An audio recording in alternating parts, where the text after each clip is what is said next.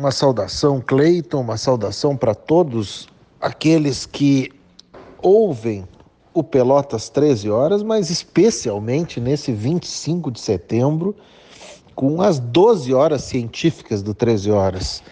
13 horas que já inovou em tantos assuntos, vou citar o mais recente, sendo 13 horas aí o principal responsável pela visibilidade da pauta da duplicação da BR-116.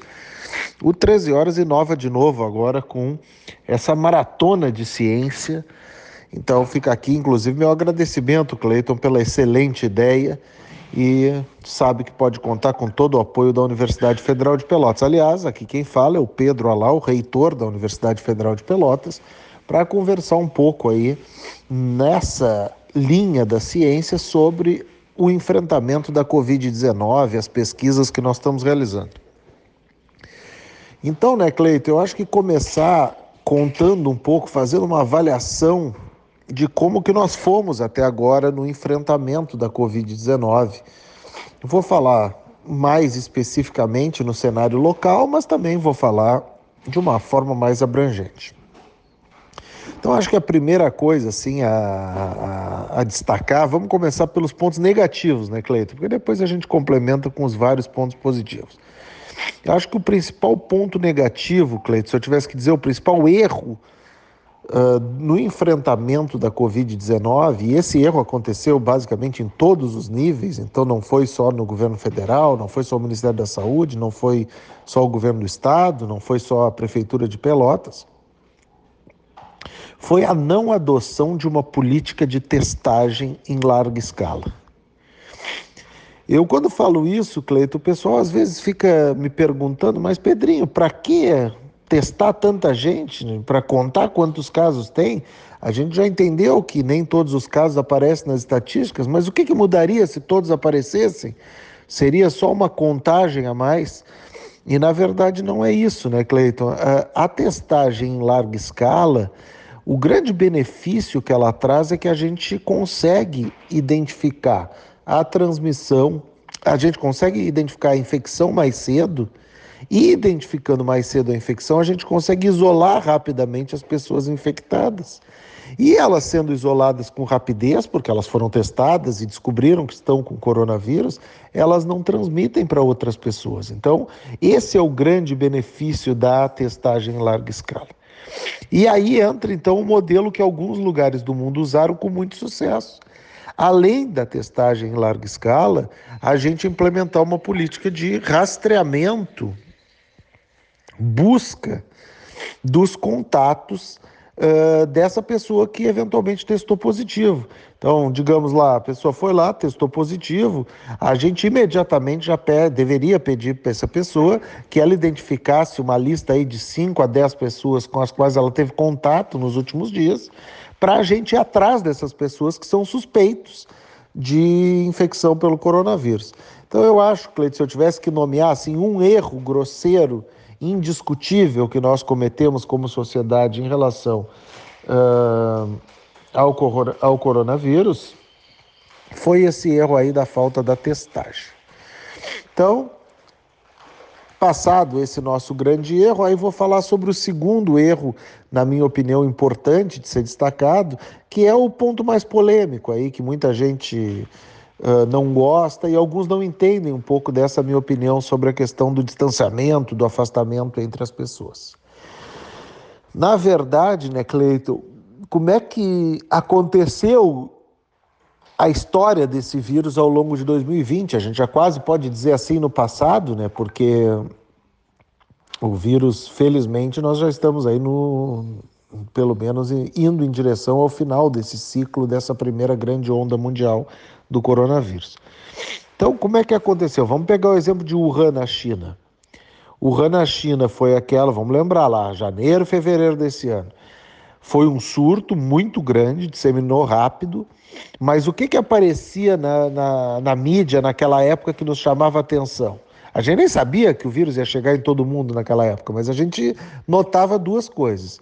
Primeiro, a imensa agilidade dos chineses, tanto que eles conseguiram lá fazer um hospital, se lembra, em três dias, cinco dias. uma construção inteira, mas também nos chamava atenção as rígidas políticas de isolamento da área de Wuhan do resto da China. E essas políticas deram muito certo. Então, o, isolamento da população de Wuhan fez com que nós conseguíssemos, de forma muito ágil, uh, isolar o vírus lá naquela região da China e o coronavírus chegou muito pouco no restante da China. Então, esse foi um primeiro tipo de, de abordagem. Um segundo tipo de abordagem foi o da Europa. O da Europa foi o seguinte, né, Cleide? Especialmente aí começou na Itália, Espanha, uh, Inglaterra, uh, França foram os países mais afetados no começo, Bélgica muito forte também. Depois Suécia, etc. Então lá não houve o cuidado prévio, não houve tanta agilidade no atendimento. Então, diferente da China, ninguém construiu, ninguém conseguiu construir hospitais tão rápido. Aliás, o sistema de saúde italiano colapsou completamente. Mas o que aconteceu de bom lá foi que eles fecharam as cidades, basicamente. As cidades viraram cidades fantasma. E aí ninguém saía de casa, então o vírus infectou muita gente, porque no começo não se teve cuidado, mas depois, com o isolamento restritivo, lockdown, todo mundo fechado em casa, o que aconteceu é que artificialmente se conseguiu reduzir muito a circulação do vírus. E aí o que, que a Europa teve de melhor que o Brasil? A epidemia, a primeira curva da epidemia durou menos tempo, então foi mais rápido, em cerca de entre basicamente 40 dias e, e 70 dias, aí entre um mês e meio e dois meses e pouquinho, a, os números começaram a baixar muito nos países da Europa. E aí vem o terceiro tipo de enfrentamento, que aí é o Brasil, é, os Estados Unidos e o México, que tem diferenças entre eles, mas são situações que têm uma certa similaridade. Foram os lugares onde o vírus chegou depois, e especialmente no caso do Brasil, o Brasil se preparou bem para a chegada do vírus no comecinho. Então a população uh, praticou isolamento social lá em março, começo de abril. Só que aí algumas pessoas dizem, ah, mas foi cedo demais. Olha, Cleito, se foi cedo demais, uh, tem alguma coisa errada. Por quê? Porque exatamente porque a população de Pelotas, aí vamos falar de Pelotas, fez tanta quarentena lá entre março, abril e até maio, fizeram bastante ainda, é que hoje a gente tem a estimativa de que é 2%, 3% no máximo da população de Pelotas infectado, quando poderia ser 25%, 30% ou 66%, que nem tem um estudo mostrando em Manaus. Então eu acho que esse grupo de países do lado de cá, uh, eles começaram relativamente bem, especialmente o Brasil, os Estados Unidos não foi bem assim, e depois nós relaxamos do isolamento. E aí, Cleito, que eu acho que é o erro que o pessoal não entende da minha posição.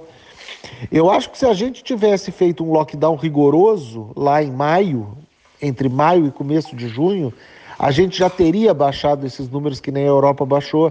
Então eu acho que esse distanciamento nosso, que não foi rigoroso o suficiente, é que fez com que a curva tenha essa duração tão longa no Brasil. Então essa é a minha opinião, mas obviamente que sujeito aí a, a críticas, etc.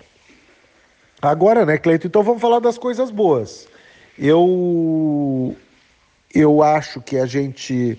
Uh, o sistema de saúde brasileiro deu conta da pandemia. Eu acho que isso é uma coisa que a gente tem que comemorar. Uh, diferente do que aconteceu na Itália, por exemplo, nós não temos aqui grandes notícias de que as pessoas ficaram totalmente sem atendimento. Então o SUS está dando conta. E aí vamos para as boas notícias mais recentes, né, Cleito? Podendo falar de Pelotas. A taxa de ocupação diminuiu consideravelmente. Tem uma questão do vírus que os casos têm se tornado menos graves. Então, assim, Cleiton, eu acho que, para encerrar esse áudio de 10 minutos, eu gosto de ser pontual, eu acho que estamos aí mais perto do fim do que do início. Quando será o fim, a gente não sabe, mas a grande expectativa de todos é pela chegada aí da, da vacina no primeiro semestre do ano que vem. E aí sim a gente talvez possa realmente ficar bem mais tranquilos e seguir adiante. Então, um grande abraço, Cleiton. Essa é a minha participação. Pedro Alau, reitor do UFPEL, epidemiologista. Um abraço a todos.